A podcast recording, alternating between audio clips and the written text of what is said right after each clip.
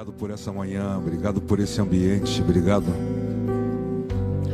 Como uma casa de oração, nós sempre queremos preparar um lugar para que a Sua presença habite. Nós não queremos praticar um sacerdócio levítico de poder entrar na Sua presença. Isso já foi. Nós queremos entender a ordem de Melquisedeque, de preparar um lugar para que a Sua presença habite, permaneça. Nos dê essa consciência para o louvor da Sua glória, Senhor. Nós queremos estar aptos para isso. Coloca a sua família diante do Senhor mais um momento. Coloca a sua família diante do Pai.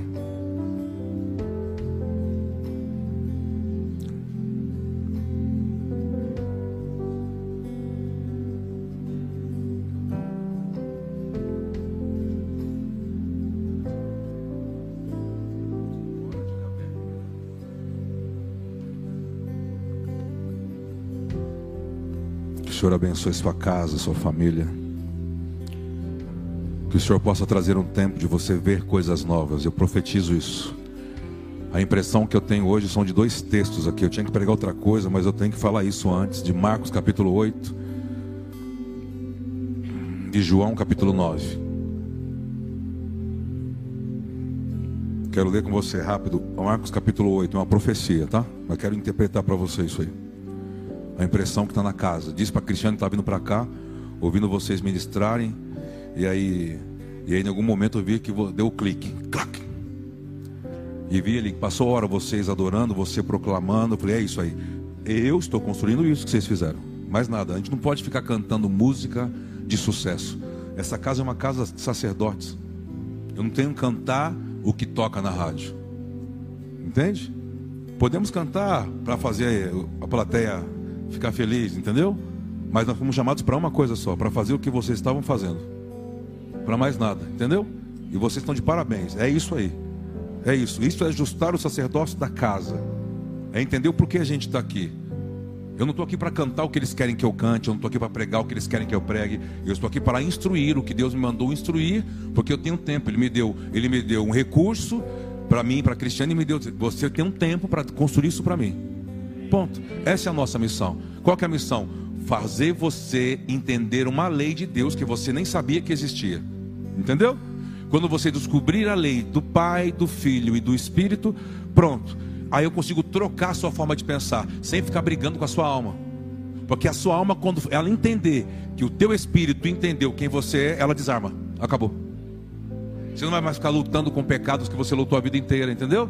Você ainda luta com pecados, você ainda é, é, toca em vícios que escraviza você, porque você não entendeu, você não entendeu de a, da onde que você pertence e quem você é. Então você fica sendo de quem fica te governando por meio de sensações, impulsos. No dia que você descobrir quem você é, acabou. Qual é a finalidade de Satanás? Lembra que nós falamos aqui? O qual é o plano de Satanás? O que, que ele faz? Usurpa. Entendeu? O que, é usurpar? Ficar falando, você não é isso. Não é, não é, não é. Aí você cai na dele. Aí você fica preso com pessoas por dívida emocional. Você fica preso em lugares por dívida emocional. Ah, mas eu não quero desagradar. Não, você não tem que desagradar, você tem que cumprir. Se o, que, o, se o você for cumprir vai desagradar, o problema é de quem se ofendeu. Você vai alegrar, alegrar quem te chamou. Ponto. Aí, é aí que dá as. Você casou errado, aí na hora que você descobre que você tem que cumprir, aí você vê que o outro é terra, não é céu. Aí lascou. Entendeu? Aí fica me olhando escondido de longe assim, ó. Aí, fica sentando nos fundos, olhando escondido. O problema é seu se você vai decidir casar com as suas emoções, com as suas paixões e deixar o propósito. O problema é seu. Ah, mas ainda há uma esperança? Cara, só tem uma forma. Qual é a forma? O que a gente acabou de ministrar até agora. Se quebra, se rende, se humilha e fica nu diante de Deus. Para de ficar se escondendo, que Ele já sabe quem você é. Aqui todo mundo é santo. Ele sabe quem você é fora daqui. Ele sabe quem você é quando você está sozinho. Ele sabe quando você é quando você está amando. Ele sabe, ele está lá. O céu não dorme. As pessoas ficam assim, nossa, o sonho de Deus. Eu queria saber qual é o sonho de Deus, porque Deus não dorme. Tô, é aquelas músicas eu sou fruto do sonho de Deus. Que fruto do sonho de Deus? Deus não sonha, caramba, Deus não dorme. Diz que ele nem tosqueneja. O céu cobre toda a terra. Ah, mas nós estamos presos no cronos, a gente dorme. Aqui, é, aqui, aqui agora é, é tal hora, no Oriente é tal hora, no Japão. Ele diz: Deus está vivo a todo tempo, Ele é orgânico, Ele, ele não perde nada. Irmãos, irmãos, fiquem em paz. Deixa eu falar para você. Ei, fique em paz. Todo mundo assim hoje, né? Ei, Deus é soberano. Antes de Marcos, ó, solta aí, é, já vai andando. Salmos 2, põe aí Salmos 2. Vou te mostrar um, um labadabe. Vamos meio assim, né? Meu Deus, verde e amarelo, vermelho e branco misturado com amarelo para disfarçar. O que, que vai ser? Irmão, irmão, cai nessa não.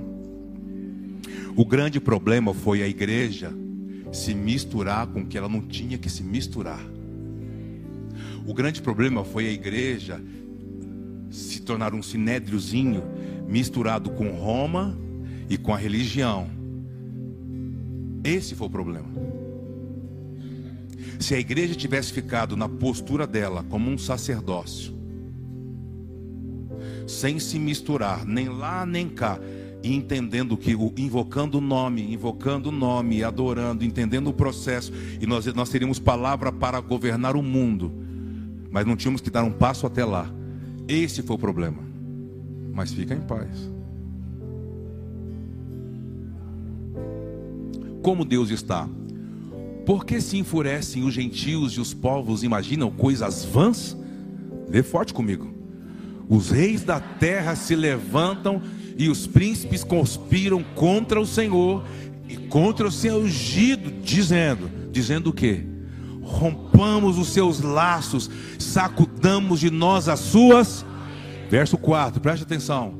Ri-se aquele que habita nos céus. Ah, dá uma risada aí, irmão. Dá uma gargalhada aí, irmão. Ei, ei, ei. Olha só, olha, Deus está preocupado com o que vai acontecer. Ah, Deus está preocupado? Olha como Deus está no trono.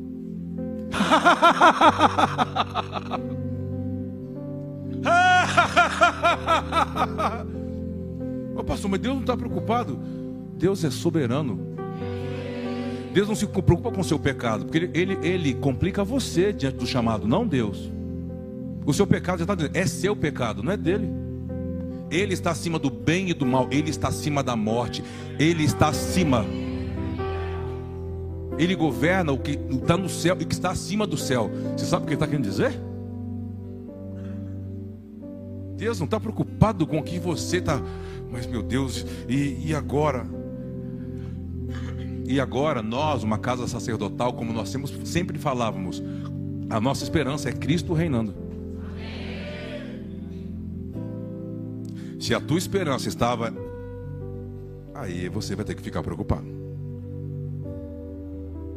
Porque nós vamos continuar aqui, rendidos diante dele, buscando ele, invocando ele, entregando o que ele está pedindo, porque isso vai nos dar o que? Autoridade. A gente não vai ter autoridade se misturando, nós vamos ter então, autoridade invocando. Aí os homens podem estar no poder, mas sabe quem terá autoridade? Aqueles cujos olhos percorrem a terra e os encontra inteiramente quebrados, clamando: Abba, Rinene, até que ele venha. Levante as suas mãos, levante as suas mãos. Invoque, os, os olhos do Senhor estão passando, percorrendo toda a terra, os olhos dele está percorrendo, procurando encontrar. Cadê você? Cadê você? É você? Cadê? Fala, eis-me aqui, eu estou aqui, eu estou aqui, eu estou aqui, eu estou aqui, Senhor. Me encontra. Eu quero me deixar ser achado. Eu quero me deixar ser achado. Os teus olhos passam por toda a terra, procurando você. Cadê você? Os olhos passam percorrendo a terra.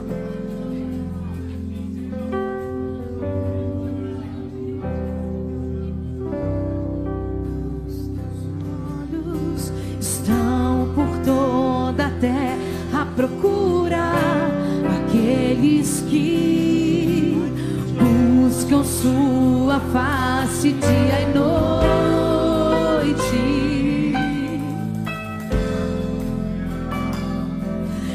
Noite. Vamos juntos, isso é uma proclamação essa manhã. Os teus olhos estão por toda a terra a procurar. aqueles que Cadê você? buscam sua face dia e noite.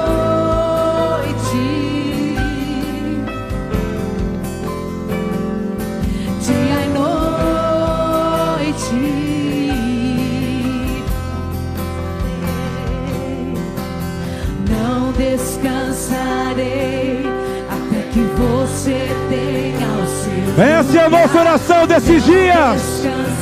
Vamos lá, vamos lá.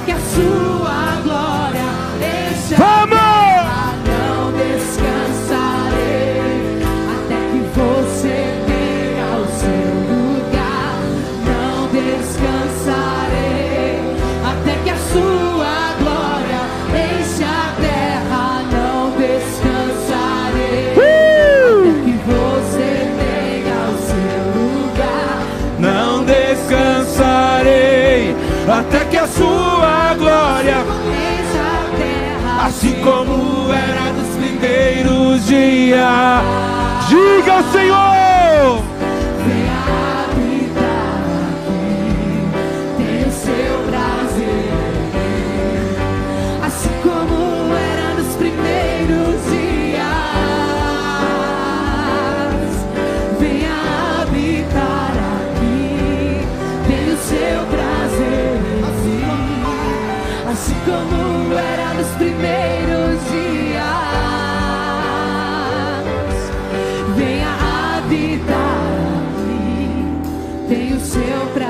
Assim, assim como era, assim. Assim como era nos primeiros dias.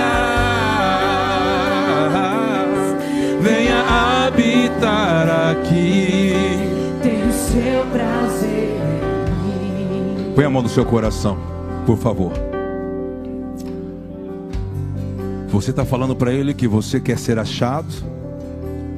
E João capítulo 4, em uma conversa de Yeshua com uma mulher de Samaria, disse: Vocês não sabem o que estão fazendo.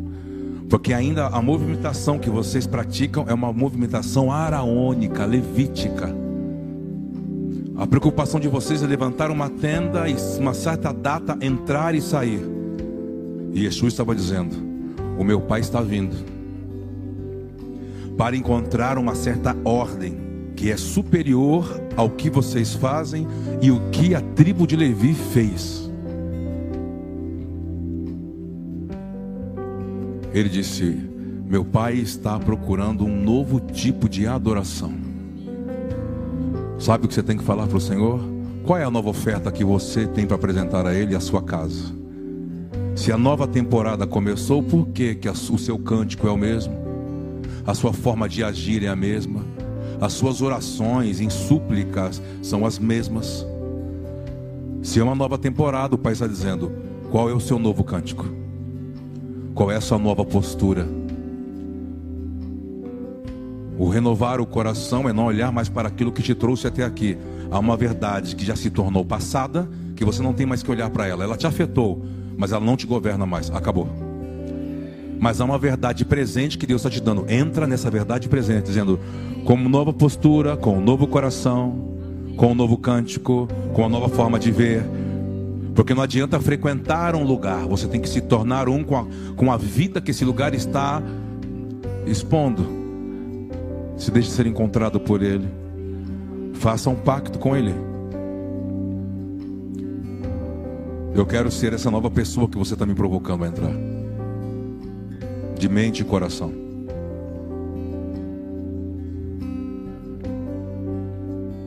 E nova pessoa aonde? Deve ter algum lugar aí que você tropeça. Deve ter um lugar aí que você é precipitado, que você ainda não se tornou. Tem alguma área da sua vida que ainda não é do Senhor, é sua. Por isso que você se esconde, por isso que você foge. E está dizendo: me dá essa área que você se esconde, eu quero ela.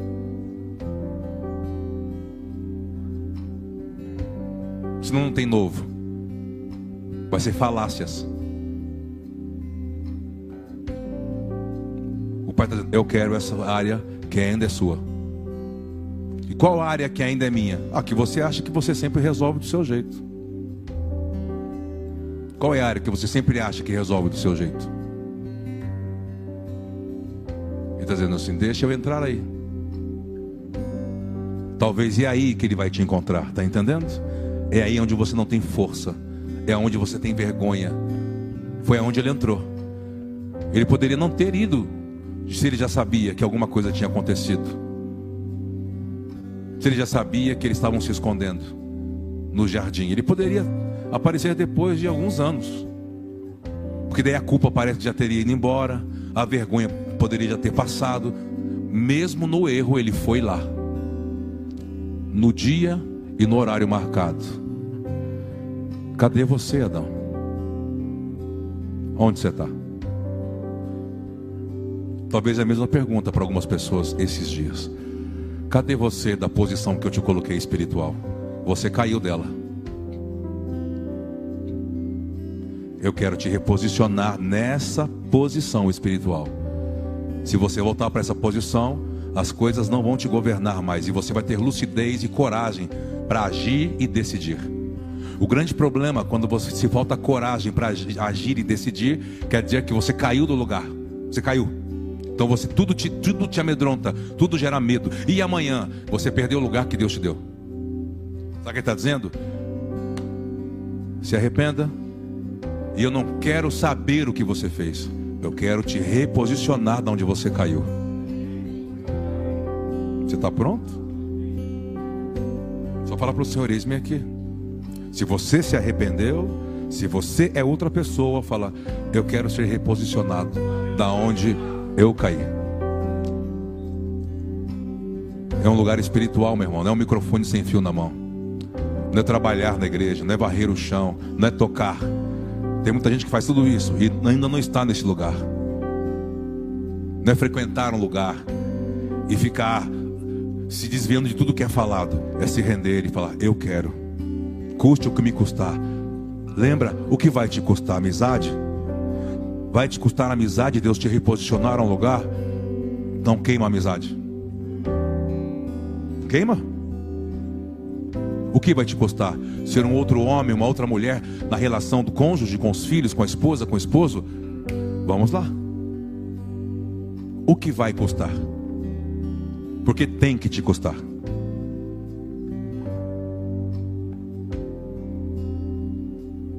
Feche os teus olhos. Olha para dentro de você. Não tenha pressa. Parece que a reunião hoje vai ser bastante diferente. Eu só quero seguir a nuvem, mais nada.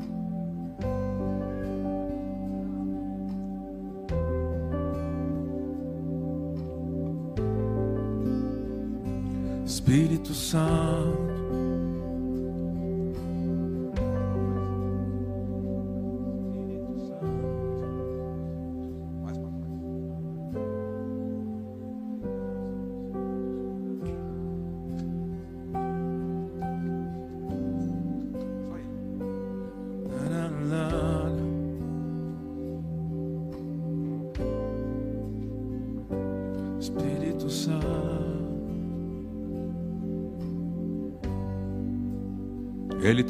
de verdade com você. Não tenho dúvida disso. Mas para cumprir o plano, você tem que estar em um lugar mais alto. Lembra que diz que Yeshua, você vai se tornar um corregente nas regiões celestes, você vai ver as coisas de cima para baixo, você vai estar assentado com Ele. Essa é a bênção. A bênção não é te abrir a porta, a bênção não é dar o casamento que você quer, te dar o carro. A bênção que Ele diz é: Eu te abençoei com toda sorte espiritual nas regiões celestiais. É uma posição que Ele te deu espiritual para que as coisas da matéria não te governe, os seus impulsos na carne, na alma, não domine você. Essa é a maior bênção. As outras serão fruto da sua competência, do seu trabalho. Porque não adianta ter palavra se você não tiver competência para trabalhar, desenvolver, estudar. A questão é você entender a bênção que Ele já te deu, deu para você, para sua casa. É uma posição espiritual. E quando a gente tropeça, quando eu sei que eu perdi, quando a primeira coisa que você sente em tomar uma decisão é o medo. Você perdeu essa posição. Qual a segunda coisa que eu sei que eu perdi a posição? A culpa. A terceira coisa depois da culpa, do medo, a fé. E quando chega nisso, você já não consegue louvar a Deus. Você só retruca. Você começa a ver alguém que só te deve, alguém que é injusto. Porque você começa a olhar, por que, que aconteceu isso se Deus existe? Por que que, por que? Já foi. Você perdeu, você caiu desse lugar. Quando eu sei que eu voltei para esse lugar, eu reconheço a soberania dele. Varuk Hashem. Não importa o que aconteça. Sim, Senhor. Eu vou te dar graças em todo o tempo e daqui a pouco aquilo que você chorava, parece que aquilo não te afeta mais. Por quê? Porque você voltou para esse lugar. Nas regiões celestiais com Cristo. Por que com Cristo? Ele vai ensinar você a governar o que ele venceu. Ele venceu as hostes no deserto. Ele venceu a ganância, ele venceu a acusação, ele venceu o medo e Yeshua venceu. Ele venceu. Por isso volte para esse lugar. A questão não é, só, não, não, é só falar o que você fez, não é só confessar o que você fez, não é só abrir o seu coração. Tem gente que abre o coração, mas não está disposto a voltar para o lugar. Essa manhã ele está dizendo: Eu quero reposicionar você. Quem quer voltar para esse lugar? Diga amém. De verdade, quem quer voltar? Levante as suas mãos e fala, ah, fala com ele. Eu quero voltar. Quero voltar para esse lugar de Efésios. Lembra de Efésios? Efésios diz isso. Põe para a gente, para a gente ler, Fernando. Por favor. Enquanto o povo vai orando, vai falando com o Senhor. É diferente, irmão. Você é sacerdote. Nós apertamos o botão quinta-feira aqui. É por isso que o clima mudou, o ambiente mudou.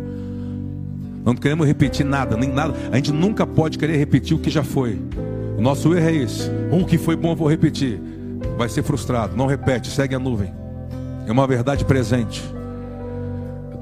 A impressão profética que temos é que o Pai está se despertar você, se você entender, acender a luzinha do Espírito aí dentro e você fizer um novo pacto, renovar a mente e o coração, chegou a hora de se abrir as questões para você, para você andar na terra. As oportunidades, as opções vão se abrir para você. Diga amém, pelo amor de Deus.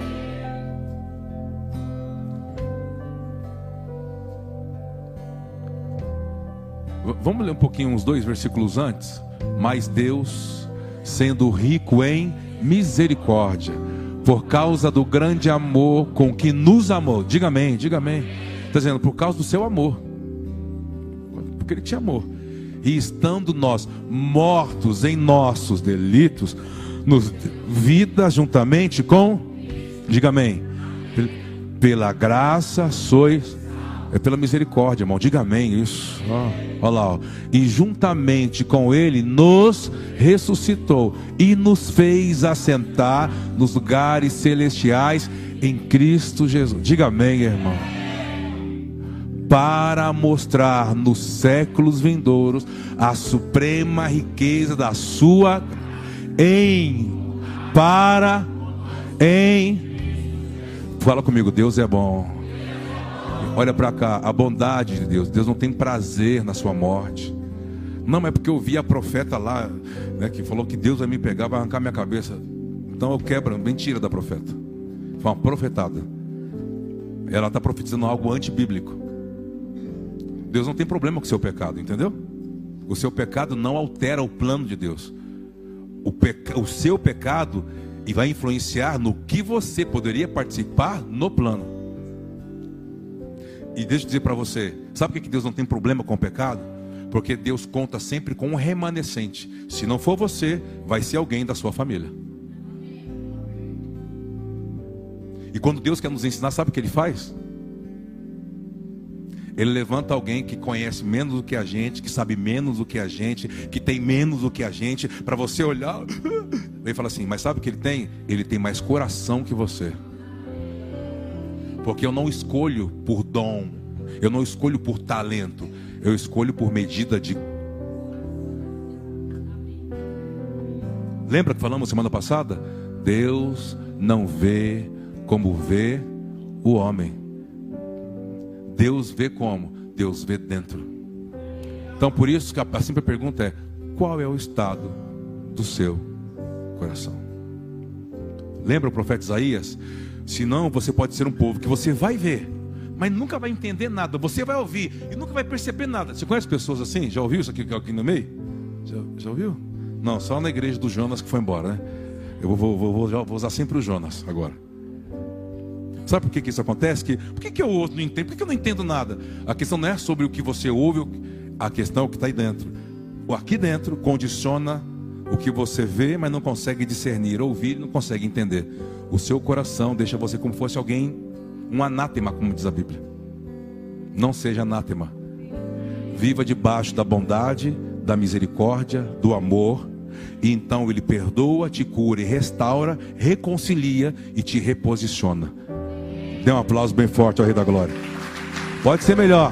Eu quero ser, eu quero ser, eu quero ser encontrado por ti. Quando você olhar para a terra, busca dos seus adoradores, dos seus adoradores. É rápido, pai.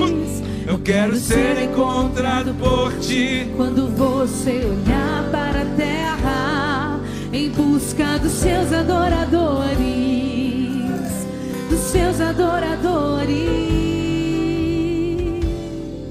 Tá bom, senta aí, adorador.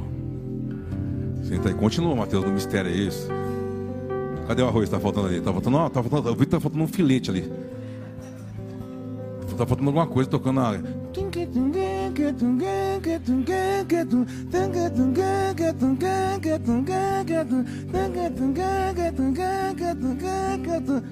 Muda a nota, arroz.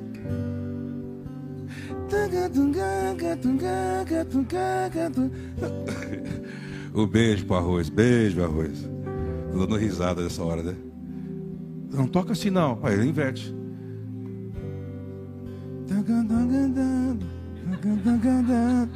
Inverte a escala. Vamos lá, ó, vamos ler Marcos capítulo 8, versículo 22. Pode descer, fica tranquilo. E é uma impressão que eu tive, quero ler.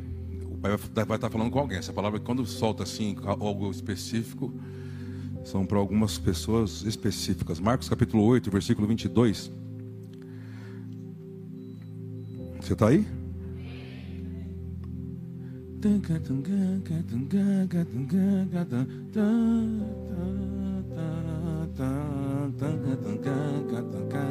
Isso aí.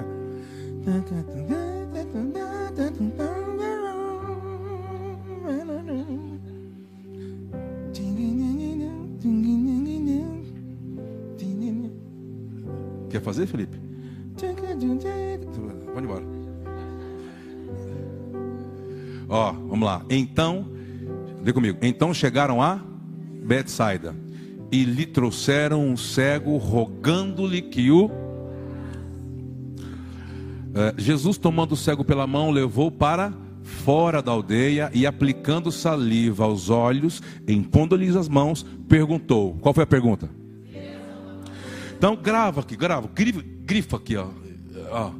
Aí você vai, vai fazer o um seguinte: você, você gosta de estudar as Escrituras?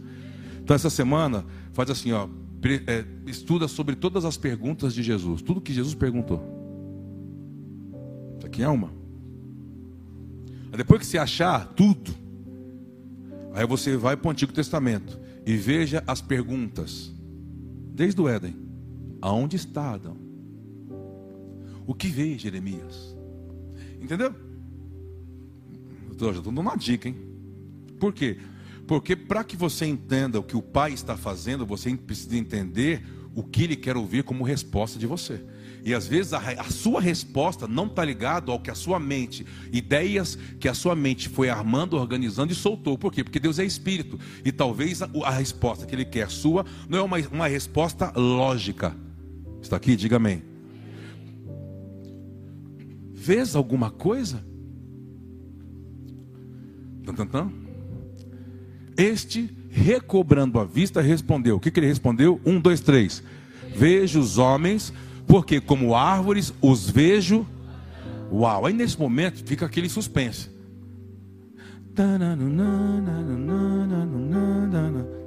É, esse aí tá mais, esse suspense tá para Whitney Houston. Como é aquele, aquele, aquele outro lá? Brian McKnight. O, pastor está na igreja evangélica. Para com essas coisas. Só estou falando gringo. Vai que eu falo um.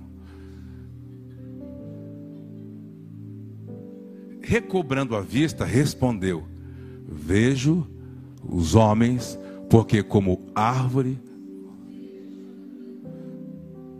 Por que causa algo? Porque ele era cego. Os homens trazem, ele trazem até Yeshua, sabem da fama de Yeshua, sabe que ele toca, ele cura, ele libera a palavra, restaura.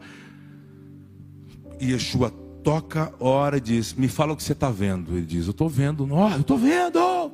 Eu estou vendo. O que você está vendo? Eu vejo pessoas como árvores que andam. A árvore não anda. O grande problema é você estar na presença de Jesus, na presença de Deus, e ainda continuar vendo coisas distorcidas. E você achar que é isso, é a bênção que Deus tinha para você. Porque e você não é alguém que consegue de repente discernir que talvez na sua vida vão ter coisas que vão ser imediatas e terão coisas que serão pelo processo. Olha para mim, diga amém. Deixa eu dizer algo para você. A palavra, quando estávamos orando, quando entrei aqui, percebi esse ambiente, é, entrei antes da Cristiane e falei, vamos, vamos seguir a nuvem. O pai dizia assim: existem pessoas aqui, pessoas que estão te assistindo, que estão vendo árvores, pessoas como árvores que andam.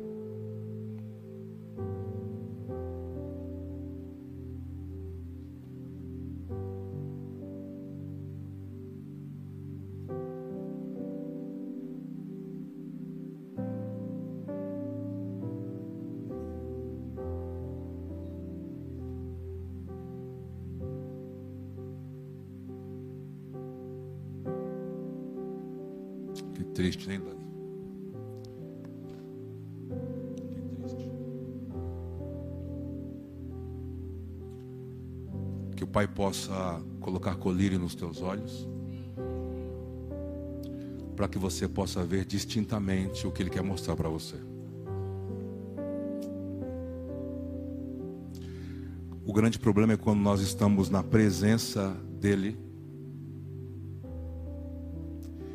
e as coisas ainda estão fora do lugar, ainda as coisas estão distorcidas. O grande problema não é sobre o toque, o grande problema talvez é o que ele quer te ensinar. Porque se fosse para te dar, ele já tinha te dado. Se Deus é soberano, se ele criou todas as coisas, ele governa sobre tudo, por que, que você acha que Deus tem alguma dificuldade de dar para você alguma coisa? O problema não é esse, o problema é que talvez o que ele quer te ensinar e você até hoje não conseguiu ver, você não conseguiu entender.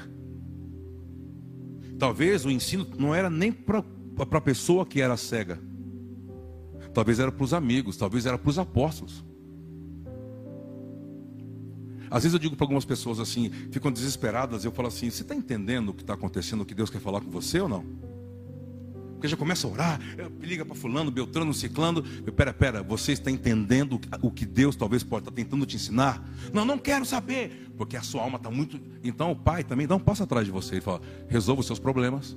E no dia que você quiser voltar para o lugar de quebra, eu estarei lá para encontrar o homem e a mulher quebrado, não soberbo, não orgulhoso, não pensando que sabe sem saber, pensando que vê e é cego. Um homem que diz, Rinene E tem pessoas que nunca mais voltam para aquele lugar. Sabe por quê?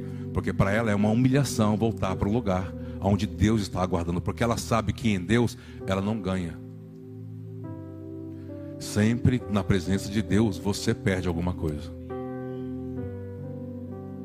Entendeu qual é a, a, a, a forma de pensar? Com Deus você não vai ganhar. Como assim? Porque Ele tem que te tornar. Porque se você já estivesse pronto, Ele tinha feito igual Ele fez com Enoque. Você não estava mais aqui. Se você está aqui, é porque Ele quer aperfeiçoar. E quando você encontrar com Ele, Ele não vai te dar o que você quer, nem que você deseja. Como assim não vai me dar? Não, Ele vai tirar. Porque não tem como você encontrar a Deus, você diz que invoca a Deus, adora a Deus, encontrar a Deus e não entregar o que ele veio buscar. Então quando ele toca, o cara, estou vendo pessoas como árvores que andam. Eu acho que os apóstolos, né, os amigos falaram assim: árvore não anda. Jesus errou. Quando a gente está focado em algo, clamamos, suplicamos, damos oferta, usamos o nome de Deus, e seja o que for, e a, e a questão não acontece como você vem a frustração e a ofensa. E a, e a impressão que tinha aqui no início, pessoas ofendidas com Deus. Deus não tem nada a ver com as suas ofensas. Porque talvez nós vamos para alguns lugares por causa das nossas próprias escolhas e decisões. E muitas vezes quem nos leva para isso, sabe o que é? Os desejos desgovernados, a, cobiça dos olhos. Sabe o que o Senhor está falando para a gente? Deixa eu te tocar de novo falar de novo. E Yeshua está dizendo: Eu preciso tocar em você. Tem coisas, você só está na minha presença, você só finge para o papai, para a mamãe, você está fingindo. Eu sei que há algo aí dentro.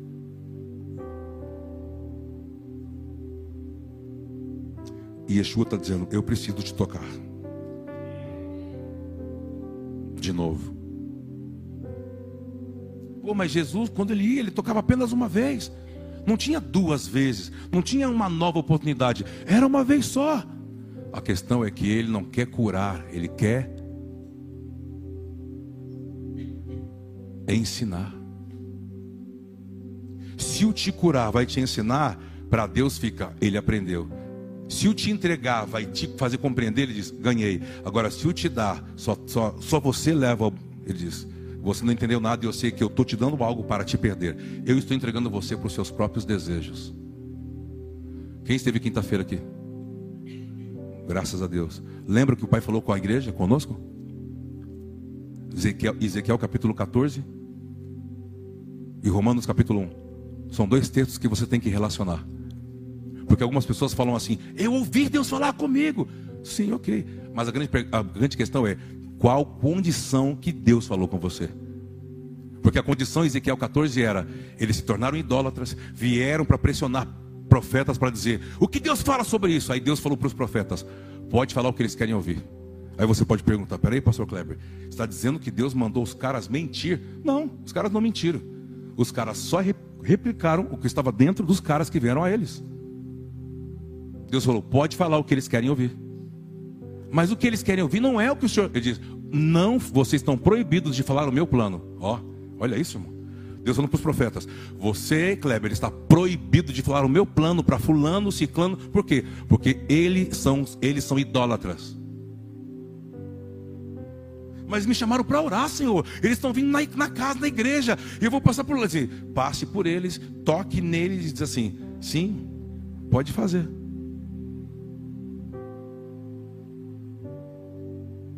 Nossa, fui na igreja, Deus falou comigo. Que eu posso ir, que eu posso ficar. Nossa, Deus falou comigo. Aí sabe que por detrás o pai está dizendo: Na verdade, eu estou entregando você para os seus desejos, porque eu já estou fora. Eu estou desistindo de você. Eu estou afastando você do que é espiritual, para que você, com seus desejos, não estrague o que é meu. Pode ir. É triste isso, não é? É ou não é? Então, sabe de uma coisa? Esses ambientes que a gente vai sendo confrontados, dê valor. Dê valor. Sai do seu celularzinho. É tão ruim quando a gente está ministrando e a gente olha aqui lá cima você, vendo que você está estar fora daqui. Às vezes eu, eu quero não ser mal educado. Mas como não ser, mas como ser educado se você não me respeita? Me responde. Como que eu posso ser educado com você?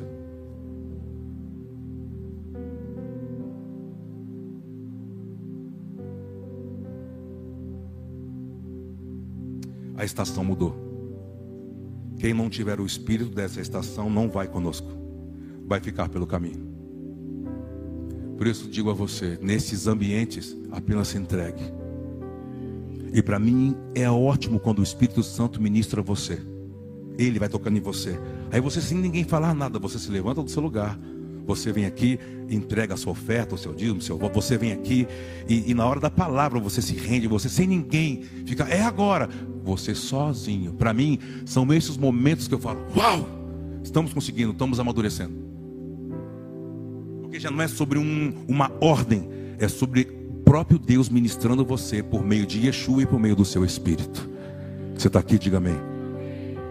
O segundo toque, talvez gere uma confusão. Eu estou vendo pessoas como árvores que andam. Põe o texto para mim, Fernando, por favor. Então, novamente, lhe pôs as mãos nos olhos e, passando a ver, ficou restabelecido e tudo distinguia de modo per, de modo, de modo. Mas para chegar na perfeição houve um processo. Talvez não é que Deus não vai te dar, não é que Deus não vai fazer. Talvez Ele está querendo te ensinar o processo. O processo como você não fazer mais, como não voltar mais atrás, como firmar a sua fé e sustentar a sua fé. Então, quando nós orávamos aquele dia, ele dizia: Diga aos meus filhos para terem esperança.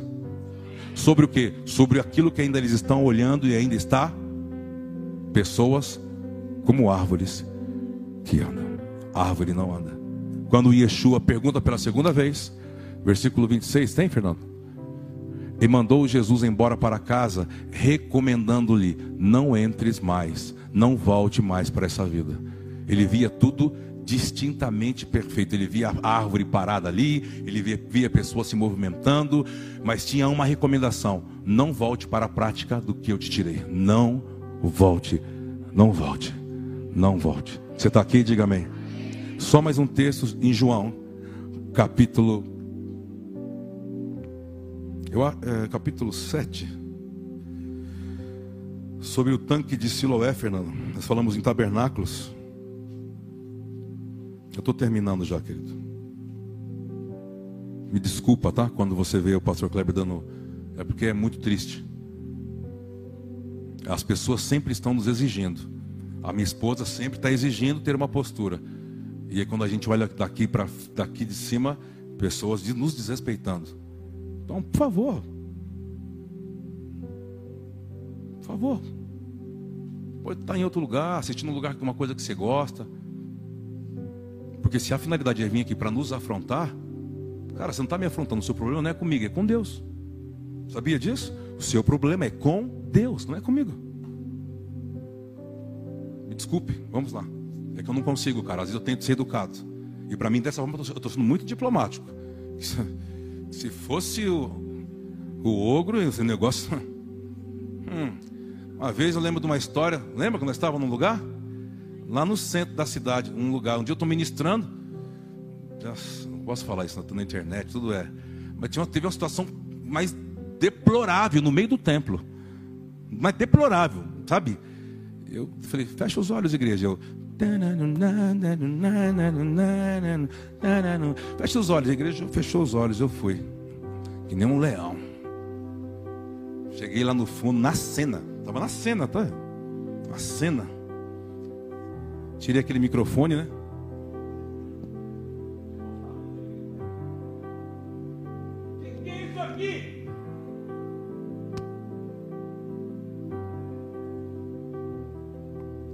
Respeita. Quando você está nesse ambiente, não, você não está nos afrontando.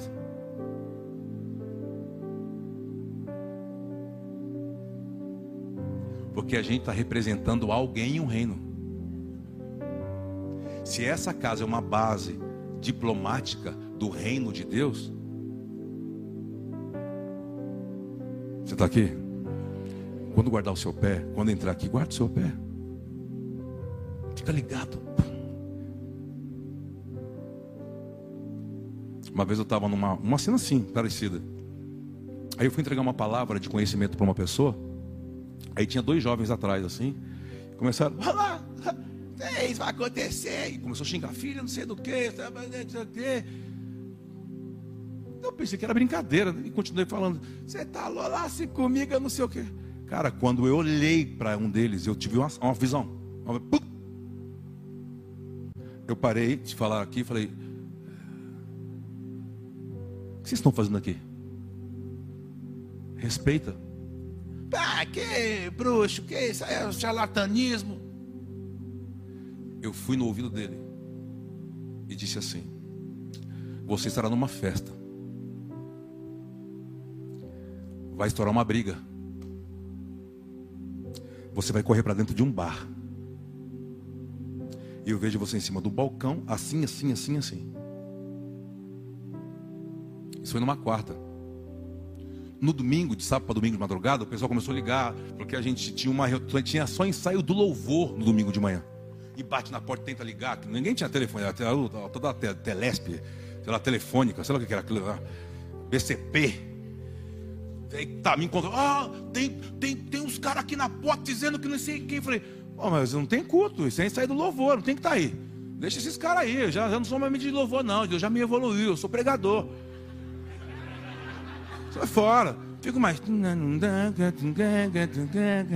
Só a coisa me matar, velho.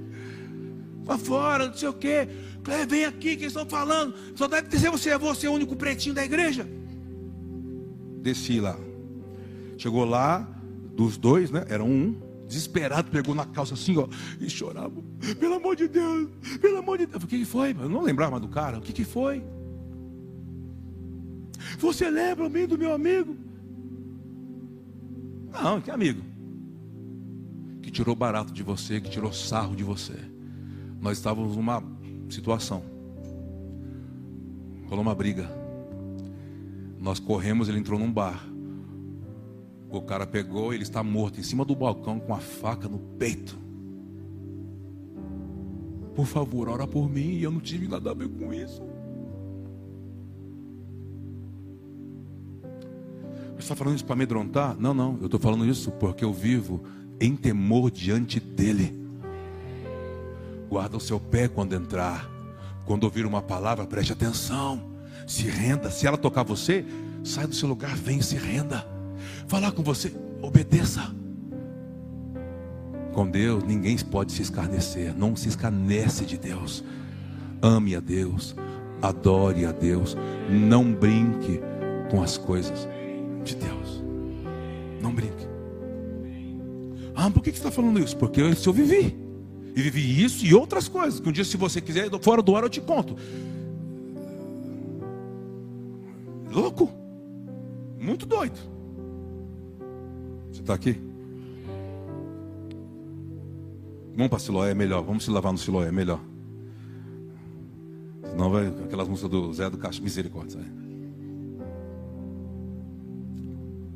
Vamos lá? Não queria ler tudo, Fernando, mas. Caminhando Jesus, viu um homem cego de nascença. Vamos lá. E os seus discípulos perguntaram: Mestre, olha isso, gente. Quem pecou? Este ou seus pais? para que nascesse cego? Respondeu Jesus: Nem ele pecou, nem os seus pais, mas foi para que se manifestem nele as obras. Irmão, isso aqui é muito louco. Porque, por exemplo, dentro do judaísmo, do hebraísmo, já sabia, se o filho nasce com algum problema, porque foi os pais que erraram, entendeu? Na cega, já me pergunto, Jesus, quem errou? O pai, o avô, quem foi que pecou? Olha o que Jesus responde: ninguém pecou. Ele está na agenda do meu pai. Aí os, os, como assim na agenda do pai? O meu pai deixou ele nascer assim para esse dia. Vou falar de novo. Isso não tem nada a ver quem pecou, quem não pecou. Os apóstolos assim, o que? Isso aqui é um dia marcado pelo meu Pai. Aí Yeshua está dizendo assim: ó, eu não vivo aleatoriamente, eu vivo para cumprir o que foi escrito sobre mim. Esse dia está marcado no dia do Pai. Vocês vão ver o que vai acontecer. Você tem que entender isso, que tem coisa que não. Ah, porque quem fez? Ele diz, dá um passo para trás, acalma sua alma, respira, vai no banheiro, canta uns louvorzinhos, vai para a vai pro. Hoje tem um monte. Tem um monte. Entendeu? Vai lá para a internet, tem um monte. Aí depois que você acalmou, você fala assim: Sim, Senhor, me faz entender. Ele fala assim: ó, Isso que está aí, eu queria que você entendesse isso. Entendeu? Então eu vou tirar o espinho. Puf! Tem coisas que não resolvem porque Deus está usando essas coisas para resolver você. Se você se resolver, Ele tira aquilo.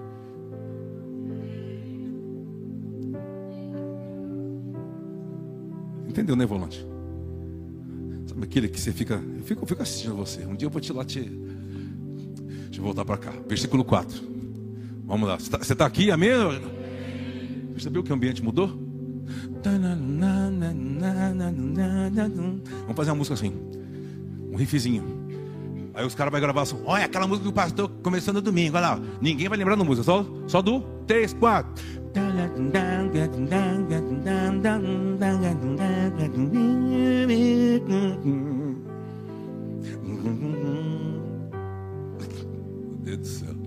É necessário. Olha comigo, um, dois, três. É necessário que façamos enquanto. Ah.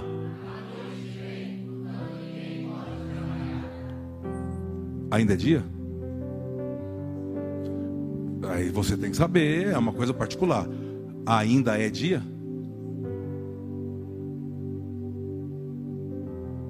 Porque vai chegar a noite onde?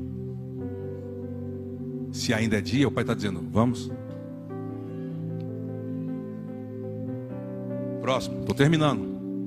Enquanto estou no mundo, sou. Uau. Dito isto, cuspiu na terra e tendo feito com, saliva, aplicou-lhe aos olhos. Lembra, lembra dessa história que a gente falou em, em tabernáculo? O que, que ele fez? Ele só cuspiu? Não, não, não, não, não só cuspiu. Fez lodo e fez a bolinha. Abriu, levantou as pálpebras e colocou a bolinha de barro lá dentro.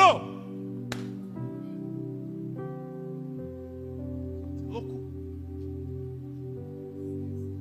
Não, pastor, eu pensei que ele não tinha globo ocular. Aí, olha o que Deus está dizendo. Eu, imagine quando o bebê nasceu. Quando o bebê nasceu. Você sabe, vamos aqui, uma, uma questão cultural. Você sabe se a criança for detectada no ventre de um hebreu, de um judeu, você sabe o que eles fazem, né? Você sabe o que ele faz ou não? A criança não nasce. Não tem criança defeituosa em Israel. Sabia disso ou não? Imagine antes de entrar nessa lei, a criança já nasceu. Imagine quando a criança nasceu sem globo ocular. Qual foi a postura dos pais? Frustração. Imagine você esperava o filho, o filho perfeito, vem sem globo ocular. O que, que os pais sentiram? Fala para mim. Bom, pastor, meu filho, mas eu queria que ele. Sim ou não? Quando Jesus conheceu ele, qual era a condição dele? Mendigo ficava com esmola, as pessoas pegavam ele levavam para a porta do templo. Aí você fala assim: que templo? Um templo que um rabino ensinava sobre ver o Messias que está chegando. Chamado Nicodemos. Era a principal sinagoga. Mas tinha um cara na porta, cego, pedindo esmola. Tem alguns lugares que eu vou, às vezes algumas explosões assim específicas, por exemplo. Aí eu sei que aquilo é uma fala de Deus para os sacerdotes da cidade. Muitas mulheres estéreo, muitas. Ah, e quando vamos, o pai nos dá uma palavra e pum, daqui a pouco, nossa, explodiu. Agora vai povoar. Meu Deus do céu, agora ficou. Agora, o que estava acontecendo? Os homens estavam. A questão não é essa, é que as pessoas refletem como Deus vê a terra. Quando você vem em um lugar, sempre o mesmo problema. Deus está falando para o sacerdote que sabe sobre a lei sacerdotal. É como eu vejo essa jurisdição. Entendeu agora? Tem lugares que eu já fui, as pessoas eram cegas e começaram a voltar a ver. Outros lugares que eram, começaram a voltar a ouvir. Entende o que eu estou falando ou não? Tinha cego naquele lugar. E Yeshua encontra, tá com esmola. Faz globo ocular, levanta as pálpebras. Ah, você é louco. Para mim, a vida inteira os pais foram frustrados. Porque os pais não tinham acesso ao plano, mesmo frequentando um lugar que falava sobre o plano. E quem falava sobre o plano, nem ele sabia qual era o plano. Porque eles falavam de uma religião e não de uma vida. Não adianta você frequentar se a vida que está aqui não te afetar. É melhor você procurar um, uma palavra que mexa com você, que alegre mais você, porque aqui nós vamos falar apenas de uma coisa: do plano de Cristo voltando, a gente reconciliando, preparando um lugar para que ele volte e ele reinando até que ele venha.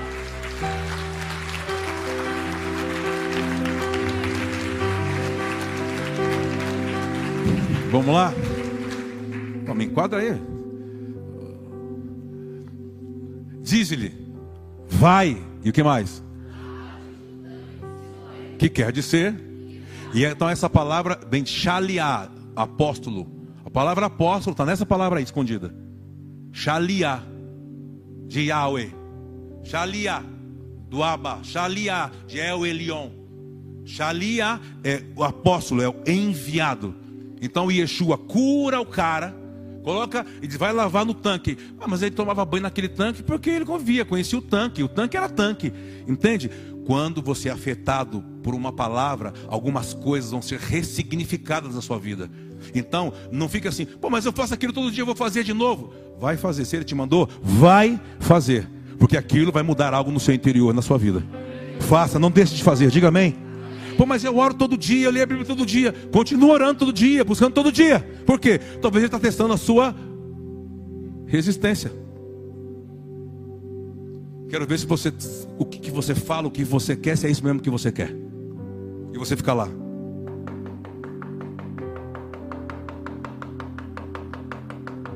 Ah, não ouviu, vou embora, você não existe.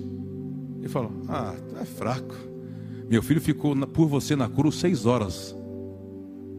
Seis horas na cruz, seis horas no Getsemane, seis horas.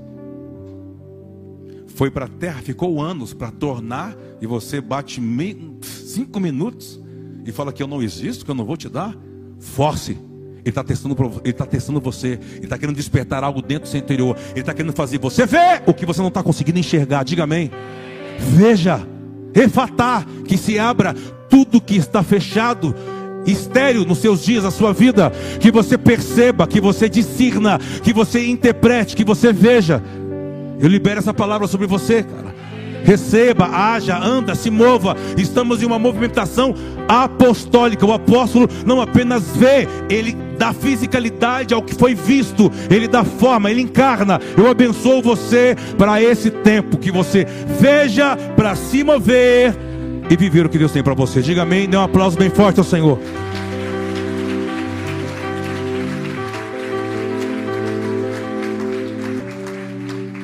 Vamos andar mais um pouco no texto. Dá para andar um pouquinho mais no texto? Vai, é, não, vai lá no, no, no cima. Vai e lava-te no tanque de Siloé, quer dizer, enviado. Ele foi, lavou-se e voltou. Ah, maluco. Entende? Um caminho que você vai tropeçando. Não, não parece, não, não, não, lembra o Salmo 100 e 27 ou 137? Que você vai no caminho chorando, e mas você volta com seus molhos, com alegria. É 137? Não.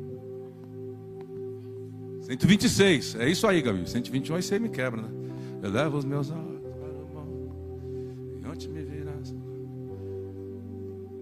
Quando o Senhor restaurou a sorte de Sião, ficamos com, como quem?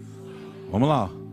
Então a nossa boca se encheu de riso, nossa língua de júbilo. Então entre as nações dizia grandes coisas. Ah, que mais? Com efeito, grandes coisas foi o Senhor por nós, por isso estamos. Ah, restaura, Senhor, a nossa sorte como as torrentes do Negev. É isso aí mesmo não? Os que com as lágrimas semeiam, com júbilo se farão. Então, olha só, há um caminho que você vai fazendo aqui, ó. Presta atenção, ó há um caminho que você vai fazendo, talvez você já fez.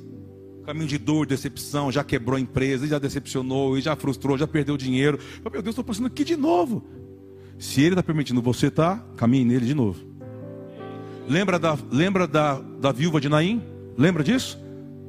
Viúva de Naim diz que ela estava levando o filho morto. Então, quer dizer, viúva, então ela já tinha enterrado? Então era um caminho de morte. De novo, ela tá indo, quando ela está indo chorando, oh, oh, o que vai ser da minha vida? Uma viúva na cultura hebreia, machista, sem marido é difícil, sem o filho primogênito, acabou. Ela vai ter que depender do irmão. Se o cara não tivesse irmão, acabou. Ele tem que morar na rua. Se os rabinos não pegam ela e não cuidam, aquela coisa toda. Então está indo aqui, pensando, ela está pensando um monte de coisa aqui, pensando, pensando, meu Deus, meu Deus, meu Deus. Daqui a pouco, na entrada da cidade, quando ela está saindo, saindo da cidade, vem Yeshua na cidade e diz: Para. Aí diz que Yeshua vai na mulher e consola. Ele não faz milagre. Nunca ele vai fazer primeiro milagre. Primeiro ele vai ordenar o seu coração. Ele vai e consola ela, abraça, fala assim: Não temas. Aí vira para o menino que está naquela tábua, no esquife, a tábua, e fala assim: Levanta. O menino estava morto. Diz que o menino não levantou. É, todo adolescente é mal educado, né? Ele não levantou, ele sentou. Sentou assim, ó. Aí sentou. Ah, né? Entendeu? Mistério? Deixa para lá. Então, começou, aí disse que começou a conversar com Yeshua. O que, que ele conversou com Yeshua? Você estava morto? Acho que Yeshua falou assim: E aí, como é que foi a passagem pelo vale da sombra da morte? Me conta quem estava lá. Meu pai te falou quem é o próximo? Eu estou brincando, mas está entendendo? Você viu qual é o nome de quem que é o próximo da fila? Quem vai jogar no time lá? Quem é o próximo que vai ser escalado? O PT? Quem é que vai cantar, ganhar? É o 22 ou é o 13? Quem, quem já está sabendo? Você veio de lá para cá, você tem alguma coisa para falar. Ei, começou a conversa e as pessoas assim falaram assim: mãe, pode pegar e volta para casa. Você achou que ia fazer o mesmo caminho, mas a vida veio encontrar como a morte entre a vida e a morte, quem prevalece? Dê um aplauso bem forte, Senhor.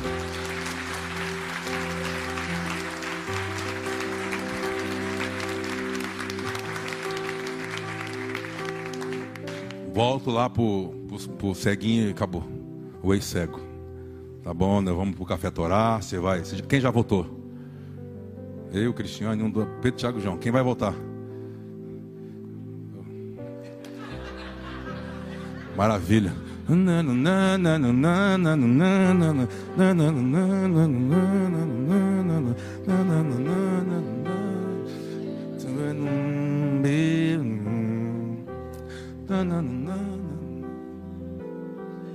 Você está vendo?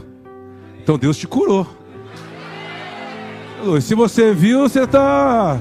Deus curou você, rapaz.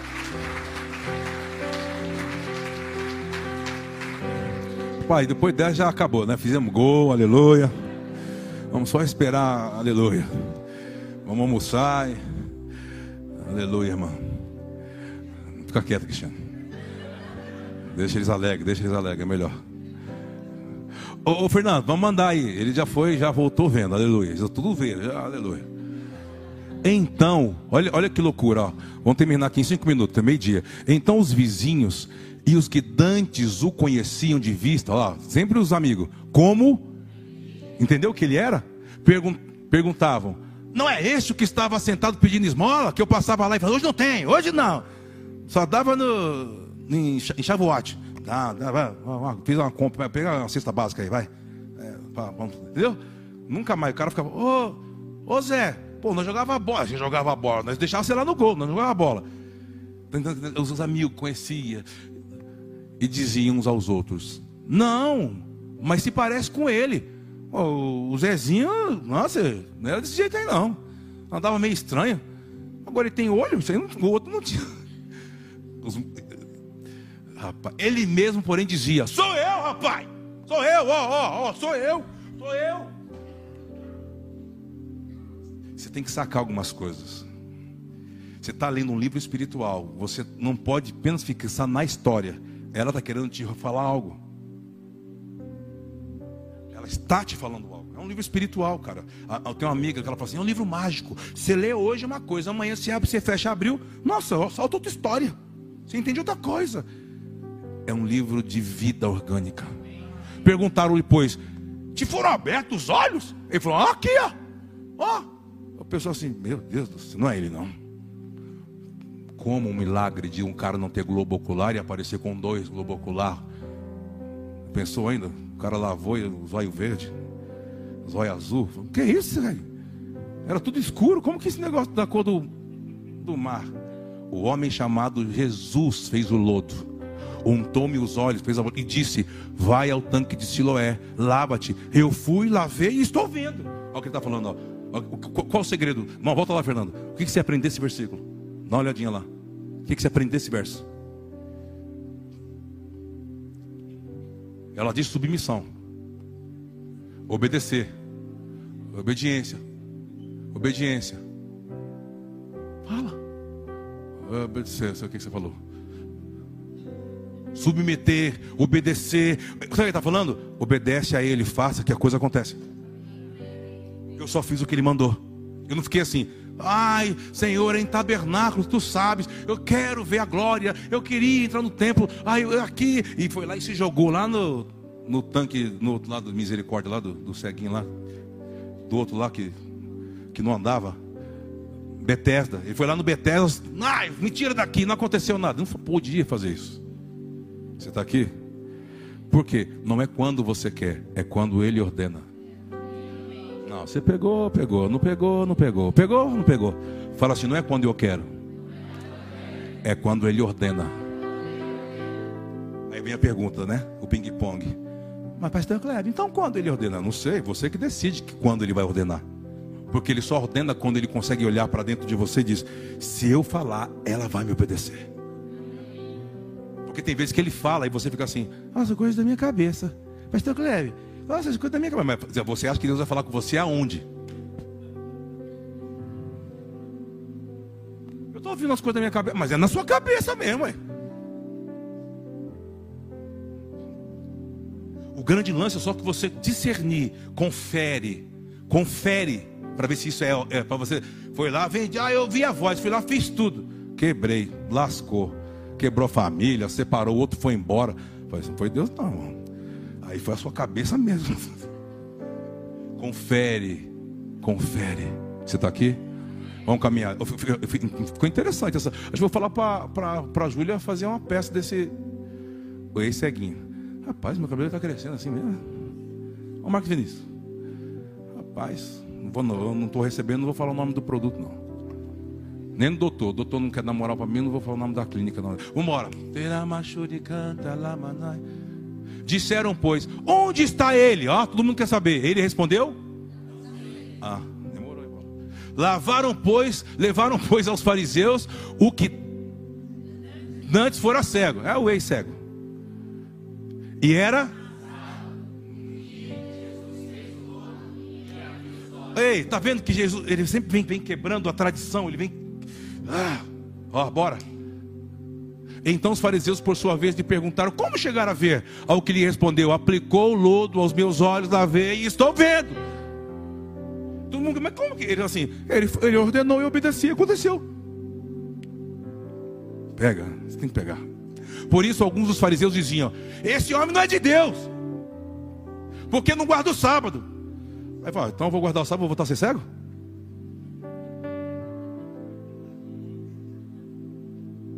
Diziam os outros: Como pode um homem pecador fazer tamanhos sinais? E houve dissensão entre eles. Você percebeu que quando o cara era cego, pedia esmola, estava tudo em paz? Você percebeu?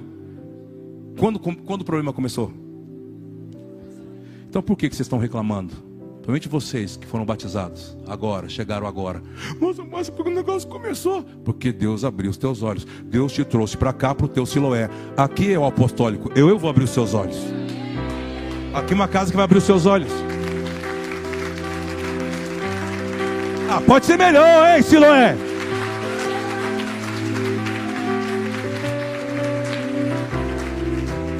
Você entendeu ou não? O grande problema é você estar tá aqui e a gente queria abrir. Não, eu quero continuar no sábado, pastor Cléber. Eu quero continuar no Shabá. Eu quero continuar com a minha vida. Tá bom, não vou tocar em você. Fica no sábado aí. Mas eu, eu sirvo alguém que é maior do que o sábado. Está aqui. Uma conjectura.